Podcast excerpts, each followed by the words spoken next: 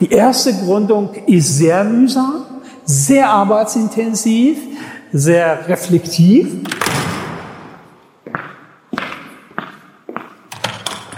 Der nächste wichtige Begriff ist die Unternehmensvision. Ja, das heißt eine generelle unternehmerische Leitidee.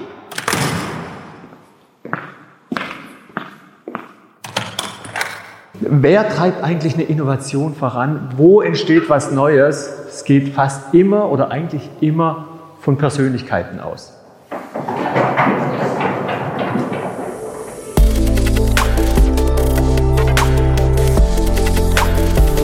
Startup Insider Daily.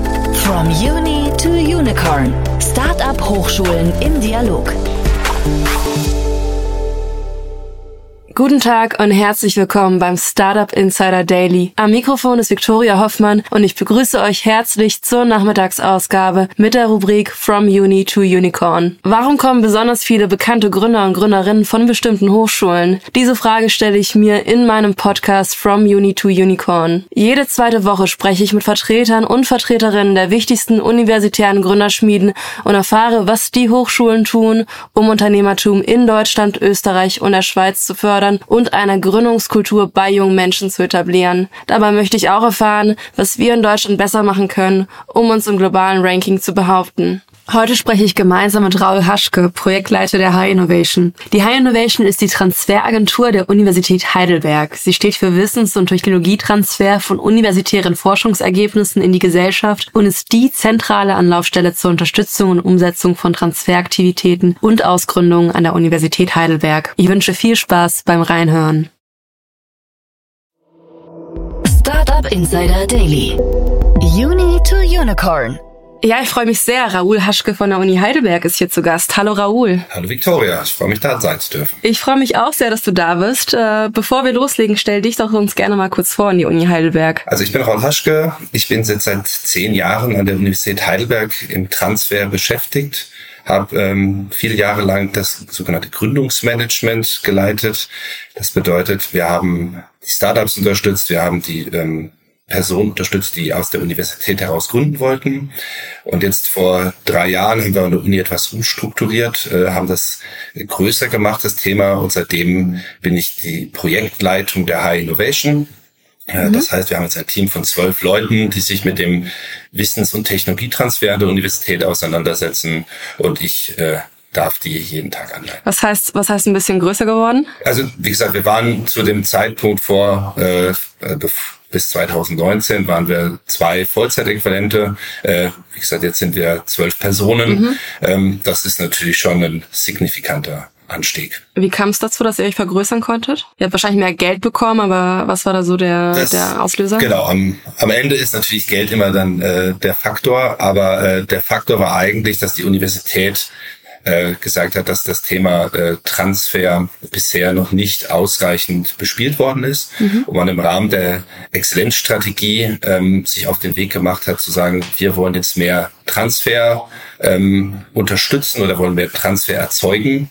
Ähm, und das Wichtigste war da, dass dann ein Prorektorat für Innovation und Transfer ähm, ins Leben gerufen wurde.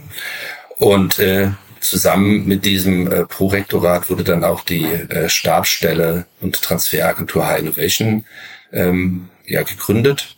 Und dann hatten wir natürlich noch das Glück auch, dass die Förderung Exist Potenziale quasi zeitgleich angefangen hat mit diesem äh, Prorektorat, so dass wir dann gleich auch noch diese Förderung mitnehmen konnten, um das Team größer zu machen.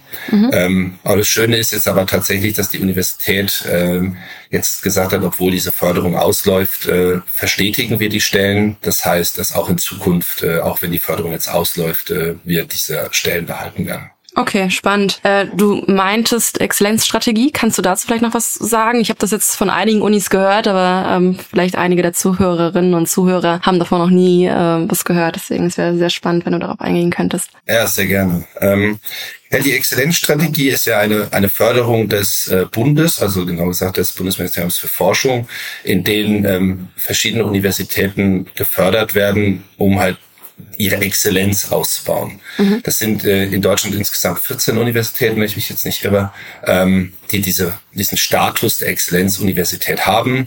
Das heißt, diese bekommen pro Jahr etwa 13 Millionen Euro zusätzlich, um ähm, Projekte auf den Weg zu bringen, die es uns erlauben, auch im internationalen Vergleich einfach besser zu werden mhm. und ähm, dort halt auch entsprechend mitzuhalten mit den großen Universitäten, die es auf der Welt so gibt. Und dann scheinbar auch im Bereich Technologietransfer, oder? Ja, das ist aber das ist unterschiedlich. Also es gibt okay. Universitäten, die ähm, sich das als Schwerpunkt gesetzt haben, so wie die Universität Heidelberg. Mhm. Ähm, aber es gibt auch andere Universitäten, die jetzt ähm, weniger oder teilweise sogar gar kein Geld aus der Exzellenz in den Transfer investieren. Also okay. das äh, ist dann individuell auf die Universitäten ähm, also es muss jede Universität für sich selber entscheiden, wie sie das machen möchte. Ja, und warum gibt es da keine festgelegten Kriterien? Weil gerade im Technologietransfer ist ja Deutschland nicht gerade weit oben. Also im Vergleich zu den USA sind wir ja extrem schlecht im, im Technologietransfer. Wir haben super viel Research. Wir sind da auf Platz zwei auf der, äh, auf der globalen Liste. Aber ähm, ja, ich glaube, äh, so viele äh, Unternehmen entstehen nicht da draus. Und äh, in Deutschland ist es ja auch so, dass man als Professor eher danach bemessen wird, wie viele Research Paper man veröffentlicht hat nicht, wie viele Startups man äh, auf dem Weg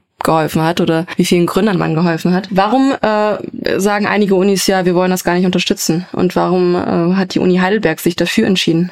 Also warum andere Unis sich dagegen entscheiden, kann ich natürlich nur ganz schwer beurteilen. Und das ist mir komplett unverständlich. Ja. ja, also wir, wir freuen uns natürlich sehr, dass die Universität Heidelberg sich halt jetzt auf den Weg gemacht hat. Also äh, was an der Universität Heidelberg halt ähm, besonders ist, ist halt, wir sind halt eine Volluniversität. Wir sind ja die mhm. älteste Universität auf deutschem Boden. Mhm. Ähm, und wir haben wahnsinnig viele sehr gute Forschungsergebnisse. Aber wir haben halt auch erkannt als Universität, dass es wichtig ist, dass diese Forschungsergebnisse in der Gesellschaft wirken. Absolut. Ähm, und Aber das sonst bringt es ja gar nichts. Genau. Ähm, also ich meine, es gibt auch Forschungsergebnisse, die erstmal für sich äh, stehen. Ähm, also da, äh, ich selber komme ja aus einem Bereich, also ich bin ja ursprünglich mal, mal Astrophysiker okay. gewesen ähm, und da denkt man jetzt auch nicht drüber nach, was ist sozusagen der Mehrwert für die Gesellschaft zu wissen, wie es an anderen Sternen ist oder was da, was da passiert. Ähm, aber das wollen wir einfach gern wissen. Also insofern mhm. gibt es guten Grund für Grundlagenforschung, der jetzt auch keine direkten Anwendungsbezug hat. Aber immer dann, wenn es die Möglichkeit eines Anwendungsbezuges gibt, gerade dann müssen wir versuchen, diesen auch herzustellen und der Gesellschaft das zuzugeben. Es sind mhm. Steuergelder, die wir verwenden. Mhm. Und in diesem Sinne ist es natürlich dann einfach wichtig. Und die Universität hat sich diese Aufgabe gestellt und ähm, gesagt, wir wollen diese Aufgabe erfüllen und hat deshalb ähm, sowohl uns als High Innovation ähm, gegründet, als auch, das darf man nicht vergessen, wir haben im Technologietransfer auch noch eine Patentverwertungsgesellschaft. Okay. Die Science Value Heidelberg. Das sind nochmal 13 Leute. Mhm. Also wir sind insgesamt äh, 26 Personen im Transfer an der Uni Heidelberg. Und ich glaube, das ist ein echtes Statement, dass die Universität hier ihre Verantwortung wahrnimmt. Ja, ich würde da gerne noch mal im, im, Detail darüber sprechen, aber ich würde auch gerne wissen, wie schafft man als Uni den Technologietransfer? Ich weiß, dass das Bundesministerium für Bildung und Forschung darauf einen Fokus legt. Also es ist äh, auf sämtlichen Webseiten zu sehen. Wir sollen mehr tun für den Technologietransfer. Wir müssen in Research investieren, aber wir müssen auch da rein investieren, dass daraus äh, Use Cases äh, gewonnen werden. Und da würde mich interessieren, wie schafft das die Uni Heidelberg oder gibt es einen generellen äh, Ansatz dafür? Also wir versuchen natürlich ähm, erst einmal zu schauen, wo ist spannende Forschung. Also mhm. wir sind eine Forschungsinstitution und dementsprechend ist unsere erste Aufgabe zu schauen, ähm, wo gibt es Forschungsergebnisse, die Potenzial haben. Mhm. Ähm, und dann müssen wir die Personen, die dahinter stehen, dazu ähm, ja, befähigen, sich mit also die Wissenschaftler? Ja, genau. Mhm. Die Wissenschaftler mhm. dazu befähigen, zu erkennen, dass sie dort ein Potenzial haben. Und dann müssen wir sie dafür begeistern, dass sie das auch umsetzen wollen. Weil mhm. am Ende sind das oft Wissenschaftler, ähm, die auch gerne Wissenschaftler sind und äh, wir wollen ja niemand dazu zwingen zu gründen. Also das ist ja, ja. Ist ja Quatsch. Ähm, sondern ja. wir müssen dafür begeistern, dass es äh, eine Möglichkeit ist. Und ähm, dafür haben wir dann halt verschiedene Wege. Also wir fangen halt an mit, mit Lehrveranstaltungen, ähm, so dass wir dann halt schon auch schon in Studienzeiten die abholen und ihnen halt einfach die Möglichkeiten aufzeigen. Ähm, da haben wir auch ein extra Entrepreneurial Skills Zertifikat aufgelegt, damit halt Studierende sozusagen auch im Rahmen ihres Studiums hier Qualifikationen ähm, haben, äh, mhm. erwerben können. Und dann ist halt der wichtigste Baustein einfach die persönliche Beratung.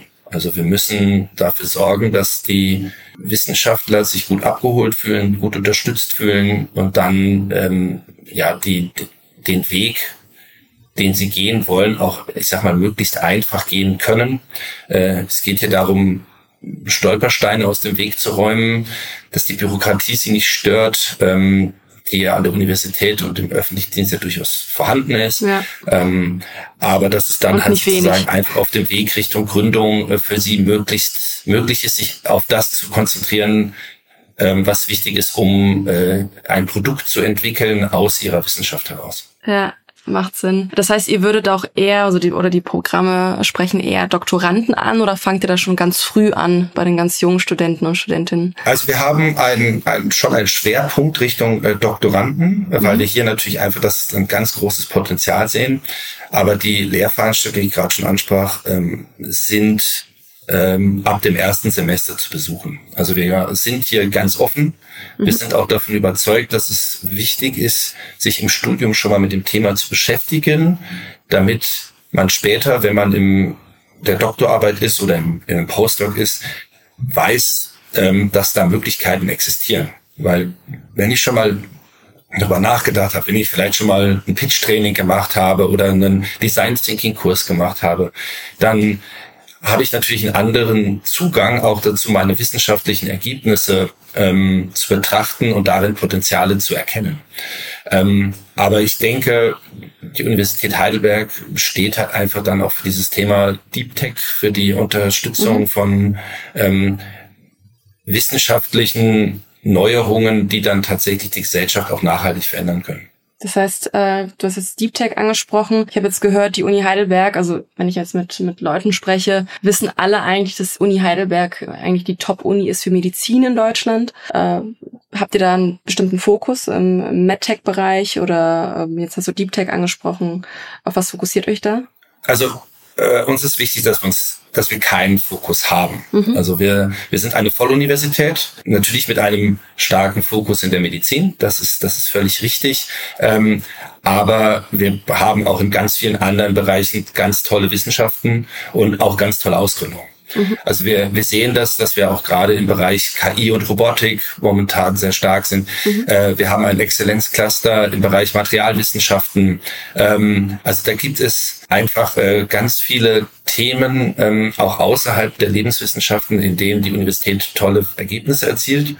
Und wenn ich unsere Sozialwissenschaften angucke, ähm, die sind auch führend. Ähm, bringen natürlich ein bisschen weniger ähm, Startups hervor, aber tragen trotzdem ganz viel zum Transfer bei. Ja. Und ähm, das ist uns ganz wichtig, dass wir halt nicht nur als ähm, Startup-Schmiede gesehen werden, sondern als Transferagentur, die mhm. wirklich Transfer aus allen Bereichen in die ganze Gesellschaft ähm, macht. Okay, und du hattest jetzt von Ausgründungen gesprochen. Kannst du da vielleicht einige beim Namen nennen? Ja, also wir hatten äh, also es gibt natürlich unterschiedliche, über die letzten Jahre unterschiedlich erfolgreicher. Ähm, die Älteren sind natürlich dann die, die eher schon ein bisschen erfolgreicher sind. Ähm, da ist dann zum Beispiel die Mühe zu nennen. Das mhm. ist eine Ausgründung, die ist jetzt schon vor 20 Jahren an der Universität äh, gemacht worden, aber jetzt also vor zwei Jahren mehr. wurde es ist nee, mittlerweile, also wurde aber erst vor zwei Jahren an äh, Gilead verkauft, mhm. ähm, also und hat jetzt als äh, ein neues Hepatitis-Medik. Bitte? Äh, Entschuldigung, ich wollte dir gar nicht ins Wort fallen. Ähm, ich habe nur interessiert, für wie viel verkauft. Ähm, 1,3 Milliarden. Oh, okay, also das war wow. das erste Unicorn der, des HTGF, also seit der Aussage des HTGF. Ähm, ja, Wahnsinn. Und ähm, das, es waren halt 20 Jahre Entwicklungszeit. Ja, und du, du hattest erzählt, du hast Hepatitis erzählt. Vielleicht kannst du dazu kurz nochmal die Brücke schlagen, was die genau machen. Bin dir da ins Wort gefallen. Kein Problem. Ähm, Genau, also die Möhr ähm, war sozusagen, ähm, also Ende der 90er, Anfang der 2000er war halt die Forschung dazu passiert und es mhm. ging um Hepatitis D. Und man hat jetzt halt den ersten Wirkstoff, um Hepatitis D ähm, behandeln zu können. Also bis jetzt konnte okay. man nur Hepatitis A bis C ähm, behandeln und für Hepatitis D gab es noch keinen Wirkstoff. Und es ist jetzt dann der erste Wirkstoff, der auf dem Markt zugelassen ist ähm, für den, äh, ja, für diese Indikation. Und das äh, ist natürlich ein, ein großes, großer Markt, äh, weshalb dann natürlich das Unternehmen jetzt auch für diesen Preis verkauft worden ist. Wahnsinn. Wie lange hat es gedauert, bis Sie den Unicorn-Status erreicht haben? Fast 20 Jahre. Fast 20 Jahre, Wahnsinn. Und da kann man sich überlegen, so ein VC-Geschäftsmodell, wie funktioniert das? Ähm, man möchte eigentlich so ein Unicorn hervorbringen in, ich sag mal, in sieben bis zehn Jahren. Ja, und äh, jetzt in, in dem Fall sind es über 20 Jahre gewesen. Äh, können sich das VCs eigentlich leisten, so lange zu warten? Ich glaube, es kommt halt drauf an, ähm, wie der VC aufgestellt ist. Aber wir sehen ja, also wir haben ich meine, jetzt HTGF ist in ja Heidelberg auch viel, viel Life Science und das ist richtig. Aber es gibt ja auch viele andere ähm, Life Science Investoren. Äh, ich nenne jetzt mal eine Forbion, die jetzt halt auch ähm, eher die großen Tickets mittlerweile macht. Ähm, was sind große Tickets? Ja, in dem Fall mal so 20 bis 50 Millionen. Okay, und habt ihr ähm, guten Zugang dazu? Also zu denen? Seid ihr im Austausch? Wir sind im Austausch. Mhm. Ähm, also wir haben da, haben da Zugang. Ähm, was wichtig ist an der Stelle ist, ähm, dass wir das auch über unser Netzwerk mit abbilden. Also mhm. wir sind in Heidelberg äh, zwar natürlich äh, als Universität gut aufgestellt, aber wir sind nicht allein. Ähm, mhm. Wir haben äh, ein starkes Netzwerk an Partnern ähm, und wir sind auch da entsprechend im engen Austausch, um zu gucken, wo macht was Sinn. Und zum Beispiel jetzt gerade, wenn es ums Thema Finanzierung von Life Science Startups gibt, gibt es den Life Science Accelerator in Heidelberg mhm. der vom Technologiepark in erster Linie äh, durchgeführt wird. Ähm, und da sind wir zwar im ganz engen Austausch, weil es keinen Sinn macht, dass wir mit den Investoren immer wieder uns austauschen und die uns austauschen, dann machen wir es gemeinsam. Ja. Das heißt, wir haben dann einfach da unser, unser gemeinsames Heidelberger Netzwerk und als solches sprechen wir dann auch die Investoren an. Und dann können wir von den kleinen Tickets, sagen wir mal eine halbe Million bis Millionen, bis zu Tickets in Größenordnung 50 Millionen Investoren ansprechen, ähm, je nachdem, was halt gerade gebraucht wird. Und die holen sich dann wahrscheinlich auch die Meinung von Experten ein, ob das äh, so valide ist, was, was da jetzt geforscht wurde, ob man das wirklich in die Anwendung bringen kann, ob es dafür einen Markt gibt äh, oder sind die Investoren dafür spezialisiert und wissen das selber? Nee, die wissen das meistens ja, selber. Ja, okay. Also tatsächlich, also da sind, äh, die, die haben ihre Experten selber an Bord. Ähm, und äh, können das oft sehr gut selber beurteilen. Ich bin sicher, dass sie im Zweifel, falls sie irgendwas brauchen, sich auch entsprechend äh, noch äh, externe Hilfe dazu holen werden. Aber ich gehe davon aus, dass die allermeisten von denen so professionell aufgestellt sind, dass sie das äh, meiste davon selber und wahrscheinlich den können. ja und die Validität, die bringt ja auch wahrscheinlich die Uni Heidelberg, weil sonst würdet ihr die ja noch nicht auf dem Weg begleiten. Ihr besagt ja sozusagen als Universität, ähm, das hat schon Hand und Fuß und wir unterstützen äh, das Team und äh, wir unterstützen auch beim beim Fundraising. Das ist richtig. Also ich meine, meistens ist, kommen wir wieder zurück zu dem, was wir vorhin gesagt haben, wir haben ja eine wissenschaftliche Arbeit dahinter. Und die wissenschaftliche mhm. Arbeit ist ja in der Regel schon in irgendeiner Form wissenschaftlich publiziert worden. Also wir achten natürlich darauf, dass wir erst ein Patent anmelden und dann publizieren, damit es da keine mhm. Probleme gibt. Aber ähm, wenn dann sozusagen ja ein Patent äh, oder angemeldet worden ist, kann man ja in Ruhe auch wieder weiter publizieren. Mhm. Und dann haben wir natürlich den Peer Review. Das heißt, wir sehen ja, die ganzen Ergebnisse werden ja alle von der wissenschaftlichen Community entsprechend überprüft und ähm, auch für dann entsprechend gut befunden. Und dann mhm. sehen wir auch an Anzahl der Zitationen und so weiter, wie es in der wissenschaftlichen Community ankommt. Und was ja unsere Aufgabe dann viel stärker ist, ist ja dafür zu sorgen, dass aus diesem wissenschaftlichen Ergebnis ein Produkt wird. Aber mhm. dafür müssen wir jetzt sagen, wenn man die Wissenschaft dahinter nicht immer im allerletzten Detail verstehen, weil es natürlich so ist, dass ein Produkt einen völlig anderen Schwerpunkt hat als jetzt eine wissenschaftliche Publikation. Das ja. heißt, wir kümmern uns ja dann darum, dafür zu sorgen, dass der ähm, Markt am Ende dieses, dieses, diese Lösung, die da äh, entwickelt worden ist, annehmen kann. Ja, oder Und die Lösung halt eben für den Markt für den Markt gut zugeschnitten ist, weil den Markt kann man wahrscheinlich nicht ändern. Ja, je nachdem. Es kommt drauf an. Also ich würde sagen, Apple hat mit seinem iPhone den Markt verändert. Ja. Ähm, also wenn man die entsprechenden Lösungen hat, die jetzt tatsächlich, also auch ChatGPT hat den Markt verändert. Also ich glaube, dass tatsächlich Deep Tech dazu in der Lage ist, den Markt zu verändern. Mhm. Ähm, wenn es halt eine entsprechende Lösung ist, ähm, die halt ein, ein neues, ein im Zweifel auch völlig neuartiges, wirklich innovatives Produkt dann da platziert. Also ja, man nennt sowas ja auch Sprunginnovation. Halt schauen. Ja, Genau. die, die Bundesregierung, die hat ja auch ihr Programm äh, Sprint aufgesetzt, äh, wo sie auch Sprunginnovationen äh, fördern. Arbeitet ihr auch mit denen zusammen? Ja, wir sind im sehr engen Austausch mit der Sprint. Ähm, also da äh, auf, auf sozusagen unterschiedlichen Ebenen. Ähm, einerseits äh, schauen wir natürlich, wo wir unsere Projekte auch mit der Sprint ähm, äh, verpartnern können, wo es unter Umständen Interessen gibt, äh, von Seiten der Sprint zu investieren. Aber auf der anderen Seite sind wir jetzt auch als High Innovation auf strategischer Ebene mit der Sprint unterwegs und ähm, äh, sind da auch jetzt mit der Sprint gemeinsam dabei, auch zu gucken, wie wir den äh, IP-Transfer weiterentwickeln können ähm, und da zu schauen, um da sozusagen auch neue Standards zu setzen und äh, auch ja gründungsfreundlicher zu agieren. Ja, spannend. Was macht ihr denn, wenn ihr wirklich eine sehr gute Technologie habt und der äh, Wissenschaftler oder der Wissenschaftlerin äh, haben gar keine Lust zu gründen, es findet sich kein Team? Würdet ihr diese Technologie auch sozusagen den, äh, dem freien Markt zur Verfügung stellen, dem, dem Gründermarkt? Würdet ihr dann auf die Suche gehen, ein Team formen, mit anderen Unis in Austausch gehen oder wie, wie oder äh, verändert dann die, äh, die, die Wissenschaft und äh, daraus entsteht dann gar nichts mehr?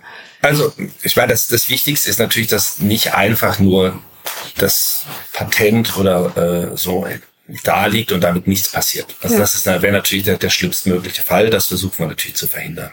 Ähm, der erste Schritt, den wir machen, beziehungsweise das macht natürlich dann unsere Patentverwertungsgesellschaft, die SVH, ähm, zu gucken, kann man das an ein bestehendes Unternehmen in irgendeiner Form lizenzieren. Also gibt es jemanden da draußen, ähm, der bereits Interesse an dieser Technologie hat, der in, ja sozusagen diese gerne aufnehmen würde und dafür bereit wäre, irgendetwas zu bezahlen. Das ist so Schritt eins.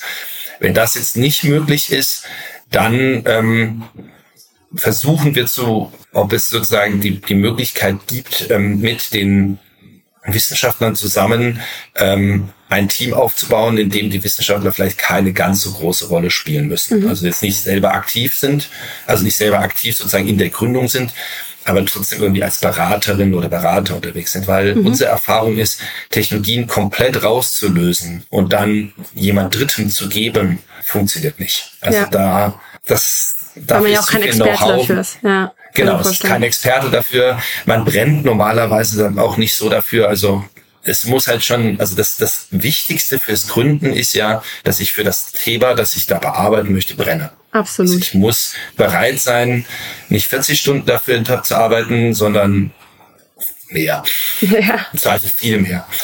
Und ähm, Man müsste eigentlich schon dafür leben, ja. Das äh, anders anders geht Ja, nicht. Also gerade in den äh, ersten Jahren. Das, in den ersten Jahren ist es schon, ja, also ist es schon etwas, wo ich mich wirklich sehr drauf committen muss. Ja. Und wenn ich jetzt einfach, ich, ich sage es jetzt mal ein bisschen platt von der Uni, ähm, ein, ein Patent zugeschoben kriege nach dem Motto, mach mal was draus, dann wird das fast nie passieren. Ja. Sondern ich brauche zumindestens diese Wissenschaftler und also Wissenschaftlerinnen oder Wissenschaftler noch mit dabei, die das ursprünglich entwickelt haben, die dann das vermitteln können, die klar machen können, warum ähm, das jetzt so wichtig ist und die halt einfach dann auch im weiteren Prozess beratend zur Seite stehen können. Wenn die nicht dabei Ja. sind, ähm, dann ist es zwar schön, dass wir da diese äh, ja, Erfindung vielleicht gemacht haben oder dieses wissenschaftliche Ergebnis ähm, produziert haben, aber dann ist es manchmal auch tatsächlich einfach so, dass man dann lieber nicht die Energie reinsteckt.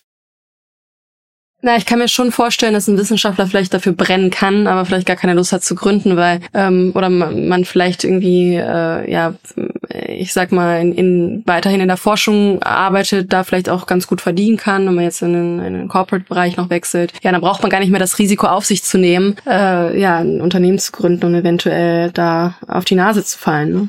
Aber deshalb sprechen wir ja hauptsächlich Doktoranden und Postdocs an. Weil Okay. Doktoranden und Postdocs sind ja in einer Phase des Lebens, in der sie keine Sicherheit haben. Also sie haben okay. befristete Verträge. Es ist völlig klar, dass das ähm, in ein, zwei, drei Jahren endet. Und ähm, dass sie sich dann neu orientieren müssen. Also entweder können sie natürlich versuchen, einen weiteren wissenschaftlichen Schritt zu machen, aber sie wissen halt auch, dass die Chance, Professor zu werden, je nach Fach irgendwo zwischen 1 zu 30 bis 1 zu 100 steht. Hm, Okay. Ähm, und wissenschaftlicher Mittelbau wurde in den letzten Jahren ja quasi abgebaut. Mhm. Ähm, also die Chance, eine feste Stelle an der Universität zu bekommen, ist nicht so hoch. Das bedeutet, wir haben natürlich ein enormes Potenzial an Personen, die sich dafür begeistern kann, ähm, etwas anderes zu tun. Mhm. Und ähm, die ja dann in der Regel auch für das brennen, was sie tun. Also sie, deshalb promovieren sie ja in dem Bereich, in dem sie unterwegs sind. Und ähm, deshalb sehen wir dann halt dort einfach auch die meisten Gründungen, ähm, ja. wenn es jetzt um Deep Tech geht, dass die dann halt von Doktoranden und Postdocs gemacht werden, weil die halt genau auf der Entwicklungsstufe ihrer Karriere sind, wo sie halt dieses Risiko eines einer Gründung gut eingehen können und auf der anderen Seite ähm, aber auch die das Wissen und die Motivation mitbringen, ähm, um dann halt entsprechend auch Zeit, die notwendig ist und Energie, die notwendig ist, reinzustecken. Und die Opportunitätskosten sind wahrscheinlich auch nicht so hoch, weil, weiß nicht, als Wissenschaftler, was verdient man da in der Uni? Oder als, als Doktorand? Wahrscheinlich nicht so viel. Ja, also ich meine, in Oder der doch? Regel, ich meine, das ist ja immer die Frage, was ist viel? Ähm, also ich meine, als, als, Wissenschaftler an der Universität verdient man sicherlich überdurchschnittlich. Also jetzt im Vergleich sozusagen zum, zum deutschen Durchschnitt, äh, Durchschnittsgehalt ist es überdurchschnittlich. Ja, was ist das Wenn Jahres, Jahresgehalt eines, eines Doktoranden an der Uni Heidelberg? Also äh, eines Postdocs ähm, ist, äh, wenn wir sozusagen dieses E13 mal zugrunde legen, was jetzt sozusagen normalerweise ähm, angesetzt wird, sind das um die 60.000 Euro im Jahr brutto. Okay. Ähm, Doktoranden haben meistens halbe Stellen. Mhm. Ähm, aber das kommt halt aufs Fach an. Also da es gibt es gibt Doktoranden, die promovieren ohne Gehalt, es gibt Promo, äh, Promoventen, die haben eine volle Stelle.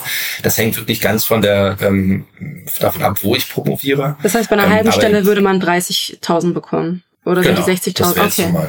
Okay. Das wäre ja. jetzt mal so die Größenordnung, in der man sozusagen verdient, wenn man, wenn man promoviert. Ja, okay. Also klar, ich meine, wenn ich aber halt sage, ich promoviere zu Ende und dann ich gründe und habe nichts als Einkommen ja. oder ich gehe halt in die Industrie und habe, keine Ahnung, 100.000, mhm. ähm, dann ist das natürlich schon äh, auch nochmal ein Schritt, den man gehen wollen muss. Also ja, absolut. Aber das Leben nach also der Gründung ist ja auch nicht vorbei. Man kann ja immer noch, man hat das ganze Know-how. Ja, und selbst wenn es nach, wenn man nach fünf Jahren sagt, es funktioniert doch nicht so, wie man sich es vorgestellt hat, kann man immer noch den Weg zurückgehen. Ähm, ja, es ist, hat man vielleicht das, ein paar Jahre noch aufzubauen. Und unsere Erfahrung ist tatsächlich, dass ähm, Menschen, die gegründet haben, oft, wenn sie dann sozusagen in die Industrie wollen, bessere Chancen haben, weil mhm. sie halt einfach gewisse Erfahrungen gesammelt haben, die natürlich in der Industrie nicht zu sammeln sind, die aber gerade im Hinblick jetzt auf, auf Führungspositionen unerlässlich sind. Absolut. Und auf der anderen Seite, ähm, da haben wir auch ein sehr schönes Beispiel in Heidelberg ähm, mit Aleph Alpha. Mhm. Ähm, Aleph ja, Alpha ist ja gegründet von, von Jonas Andrulis. Und Jonas Andrulis war beteiligt äh, vor jetzt äh, acht Jahren Jahren an einer Gründung ähm, mit zusammen äh, mit dem äh, mit dem Institut für wissenschaftliches Rechnen hier. Das war die mhm. Ausgründung Palas Ludens. Da hat er ähm, war sozusagen kam er das Team mit dazu und ähm, die haben nach einem knappen Jahr schon dann Apple verkauft damals ähm, und hat dann aber, nachdem er sozusagen für Apple hat arbeiten dürfen, ähm, sich entschieden, nochmal zu gründen und hat jetzt Aleph Alpha gegründet man sagt ja oft, die zweite Gründung ist dann oft die erfolgreichere. An der Stelle, glaube ich, kann man das auf jeden Fall so festhalten, weil ich meine, Aleph Alpha ist in aller Munde momentan. Also ich glaube, es ist ja. eines der wichtigsten KI-Startups Europas, darf man durchaus so sagen. Und ähm, was uns halt insbesondere freut, ist, dass äh, Jonas halt sagt, ich bleibe in Heidelberg, weil Heidelberg ist der beste Standort für mich und ich gehe halt nicht nach Berlin. Aber warum? Glaub, Woran liegt es, dass, ähm, dass äh, er zum Beispiel nicht nach Berlin gehen möchte oder nach München, was ja auch äh, aufliegt? Also ich glaube, dass er, ähm, also wenn ich das so richtig verstanden habe, geht es halt vor allem geht's einmal um das Thema Fachkräfte. Also mhm. man kriegt hier halt gut Fachkräfte. Das, das andere ist an der Uni.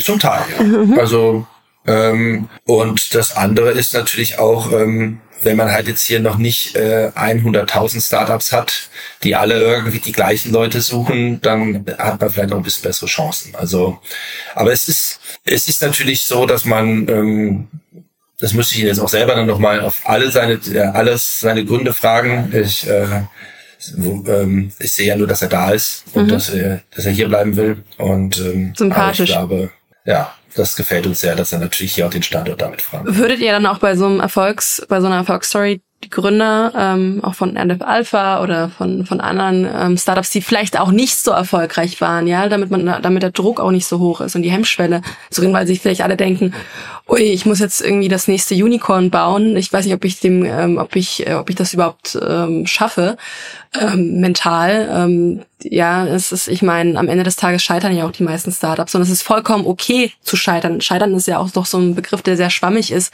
Es ist für jeden unterschiedlich, aber die vielleicht die Startups, die wirtschaftlich nicht so viel Erfolg bringen, ähm, oder keinen Erfolg bringen. Das ist ja auch völlig okay, weil am Ende zählt ja, zählt ja wahrscheinlich, dass man es versucht hat und dass man was bewegen wollte und ähm, ja, und dass man wirklich da mit Herzblut ähm, ja, sein Unternehmen versucht hat aufzubauen und alles andere ist gefühlt schon wieder zweitrangig. Würdet ihr dann auch so ähm, Meetings ähm, organisieren mit, mit den Gründern und mit den Wissenschaftlern, damit die sich austauschen können? Ja, auf jeden Fall. Also mhm. ähm, das ist uns ganz wichtig. Also das, dieses Rollenmodell-Thema ist natürlich äh, ganz entscheidend, ähm, weil die Gründer von morgen brauchen ein Netzwerk mhm. und ein wichtiger Teil dieses Netzwerks sind die Gründer von heute oder vielleicht auch die mhm. Gründer von gestern. Ja. Ähm, und wir versuchen die sozusagen auf verschiedenen Ebenen miteinander zu, zusammenzubringen. Also wir haben zum Beispiel äh, auch viele junge Unternehmen, die in einer Exist-Förderung drin sind, mhm. da versuchen wir die auch sehr untereinander zu vernetzen, weil die haben natürlich immer die gleichen Themen und Herausforderungen und ähm, wenn die miteinander sprechen, dann können die auch manche Dinge vielleicht auch mal offener ansprechen, als wenn sie es jetzt mit der Uni ansprechen ähm, und können sich auf einem anderen Niveau austauschen und dann äh, versuchen wir sie natürlich auch immer mal wieder mit ich sag, ich nenne es jetzt mal Alumni zusammenzubringen. Mhm. Ähm, dafür haben wir dann auch, äh, ich sag mal, bisschen strukturelle Programme. Ähm, wir haben unseren Start Aperitivo, das ist eine monatliche mhm. Netzwerkveranstaltung. Aber wir bringen sie zum Beispiel auch in die Lehrformate mit ein. Also mhm. da schauen wir, dass dann auch ähm, erfahrene Gründerinnen und äh, Gründer sprechen.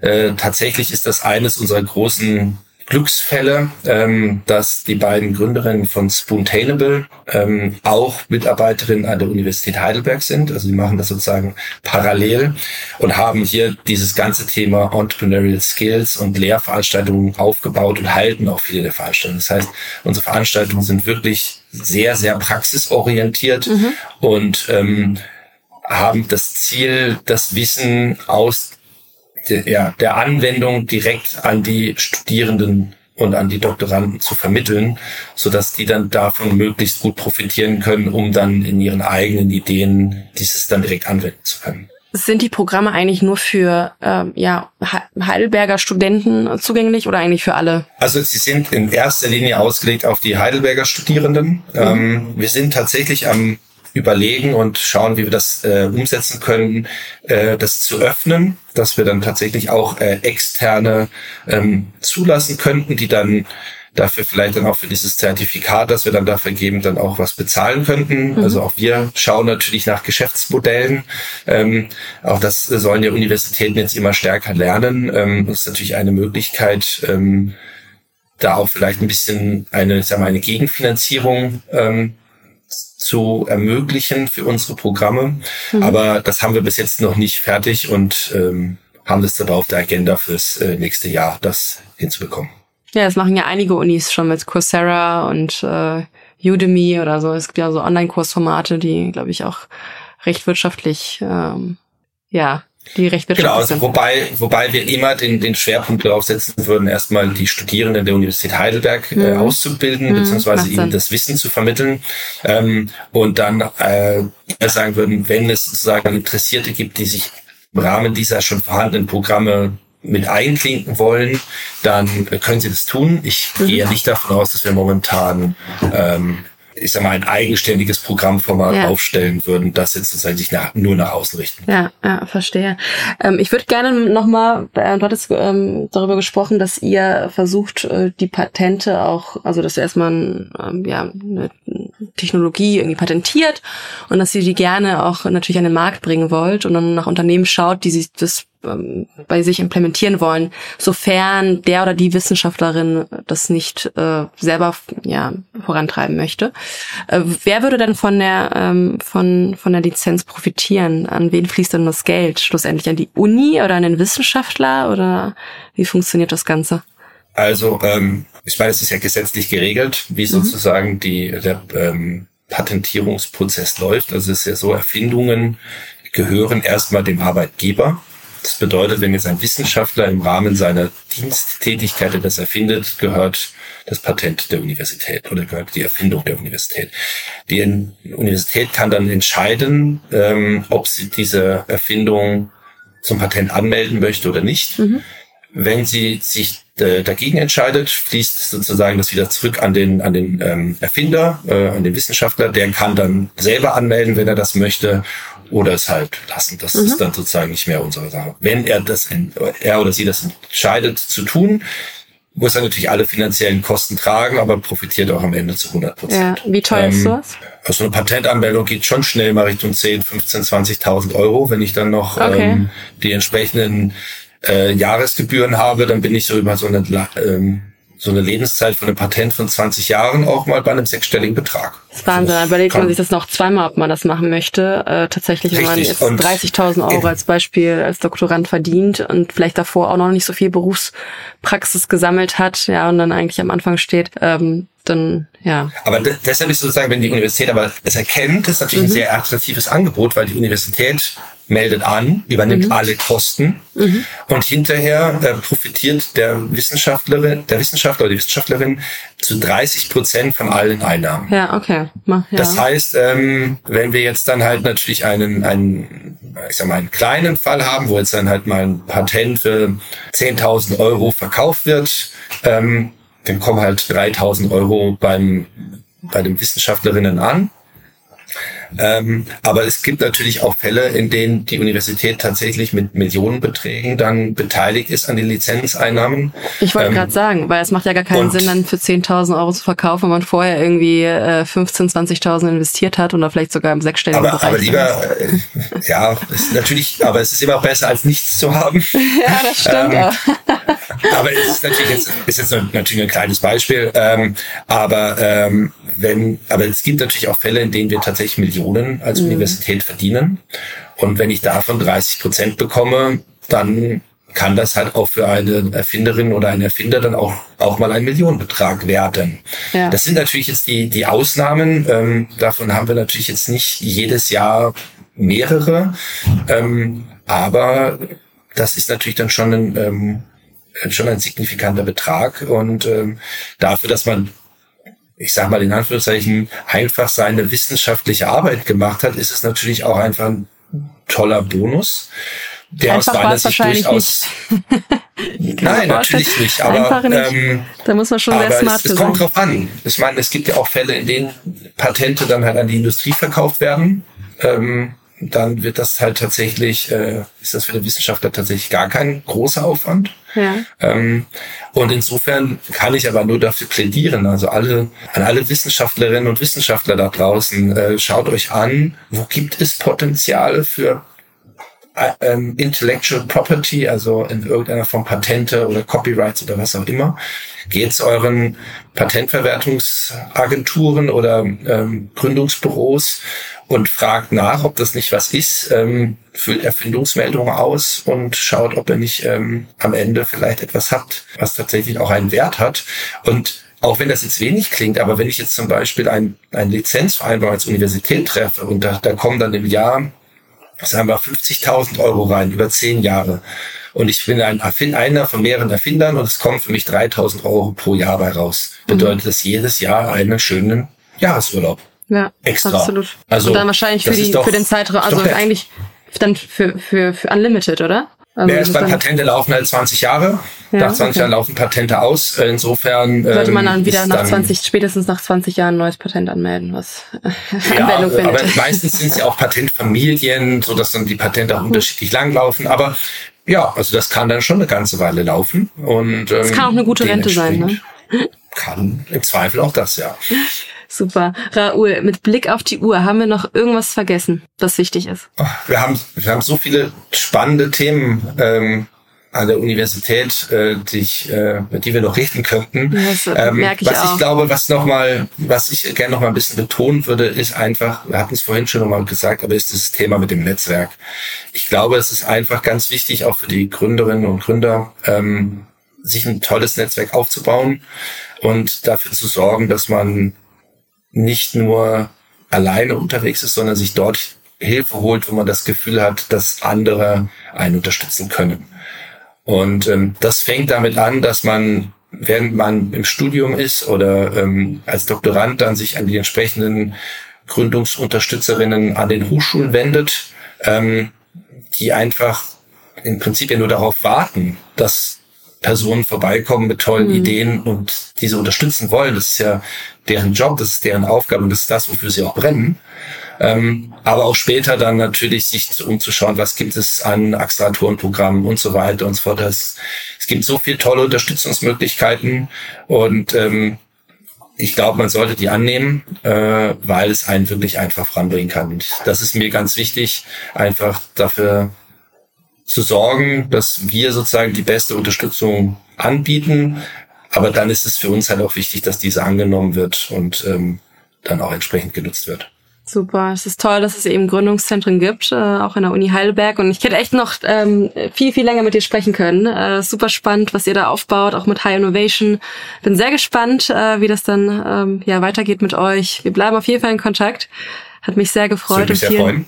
vielen Dank für deine Zeit, Raoul. Vielen Dank, Victoria. Ähm, ich freue mich auch sehr, dass wir dabei sein durften. Und äh, ich bin sehr gespannt auf die nächsten Podcasts, die da noch kommen. Super, danke. Ciao. Ciao. Startup Insider Daily. Uni to Unicorn. Die Rubrik für Porträts über die relevantesten Hochschulen der deutschen Startup-Szene. Gehostet von Viktoria Hoffmann.